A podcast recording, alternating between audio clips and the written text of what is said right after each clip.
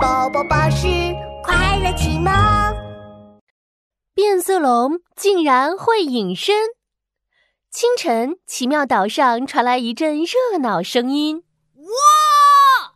奇妙岛，我来啦！神秘小动物，你们在哪里呢？”这是双胞胎兄妹陈一新和陈一毅，跟在后面的是他们的科学家老爸。啊啊啊！陈鑫、陈毅，等等你们老爸！哎哎哎！科学家老爸戴着厚厚的圆眼镜，腰上挎着一个公文包，背上背着两个书包，面前还推着三个行李箱。哎哎，你们呀，我给你们取名叫一心一意，就是想让你们做事要怎么样啊？一心一意。知道还不快来拿自己的东西？哎呦喂，出发前就约好的，先搬行李再参观。你们呢？走到一半，全都忘记了。知道啦！兄妹俩嘻嘻哈哈的背上书包，跟着科学家老爸来到一座两层楼的小房子前。那这里就是我们在岛上的家了。你们先去整理房间，老爸我来做早餐。呃，不是吧，老爸，你来做饭吗？兄妹俩露出失望的表情。他们的科学家老爸呀，会搞发明。会做科研，可是要说到做饭嘛，那就很糟糕了。放心啦，做饭跟做研究一样，只要不断实验，我保证一定能煮熟。好吧，老爸钻进了厨房，兄妹俩拖着箱子来到二楼的小房间。他们谁都没有注意到，一个小小的身影也跟着走进了房间。小兔子玩偶要放窗台上。袜子要放柜子里。哥哥陈一新刚把袜子放进抽屉里，突然，歘，一个影子窜到了窗台边。哥哥回头一看，惊讶的张大了嘴巴：“啊，天哪！妹妹，你的小兔子玩偶！”窗台上，小兔子玩偶突然站了起来，而且还在动呢。妹妹陈依依吓得紧紧地搂着哥哥陈一新的胳膊。不会是有鬼吧？啊，鬼！哪里有鬼？小兔子玩偶突然从窗台滚了下来，跟着滚下来的还有一只小动物，它看起来很紧张，身体一会儿变绿，一会儿变红，一会儿变成和小兔子玩偶一样的颜色，消失不见了。爸爸，爸爸！啊，怎么了？怎么了？科学家老爸听到了房间里的叫喊声。拿着炒菜的勺子走过来，发生什么事了？爸爸，你看，家里来了一个怪家伙，他会变色，还会隐身，最主要的是，他想偷我的小兔子玩偶。不不不，我不是要偷东西。那只小动物又变成了绿色，出现在大家面前。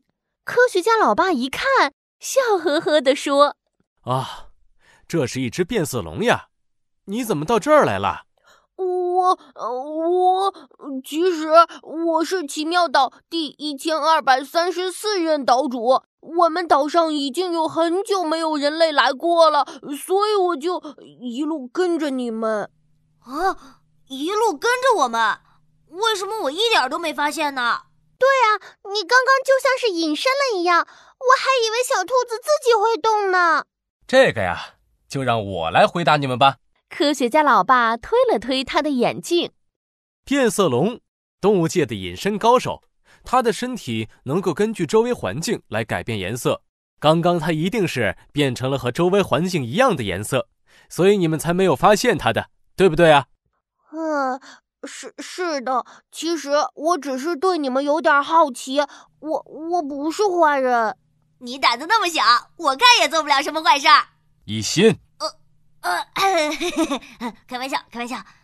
变色龙，现在我们正式介绍一下，我是哥哥陈一心，我是妹妹陈怡怡，这是我们的科学家老爸，以后我们就是邻居了。新邻居，你们好，在这个岛上有什么问题都可以来找我哦。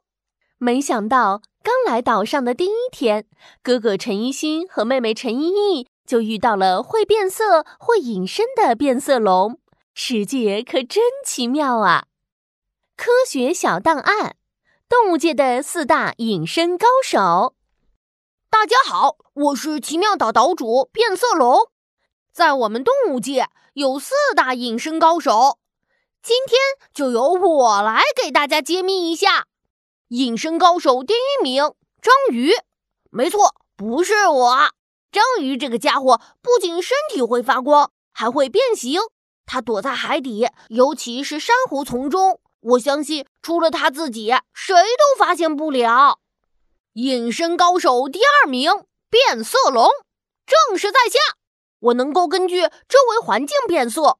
遇到危险的时候，我会先变成红色，向别人示威。要是对方不害怕的话，我就趴在树干上，变成树干的颜色。嘿嘿，我就是陆地上的隐身王者变色龙，隐身高手第三名枯叶蝶。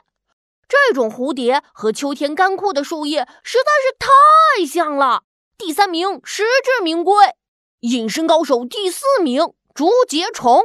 听名字你就知道它长得像竹子了。不过竹节虫的个子非常小，它藏在绿色的树叶、竹叶间，也是能够完美隐身的啦。好了，今天的科学揭秘就到这里。其实，在这个榜单之外，还有很多隐身高手哦。你知道的话，就给我留言吧。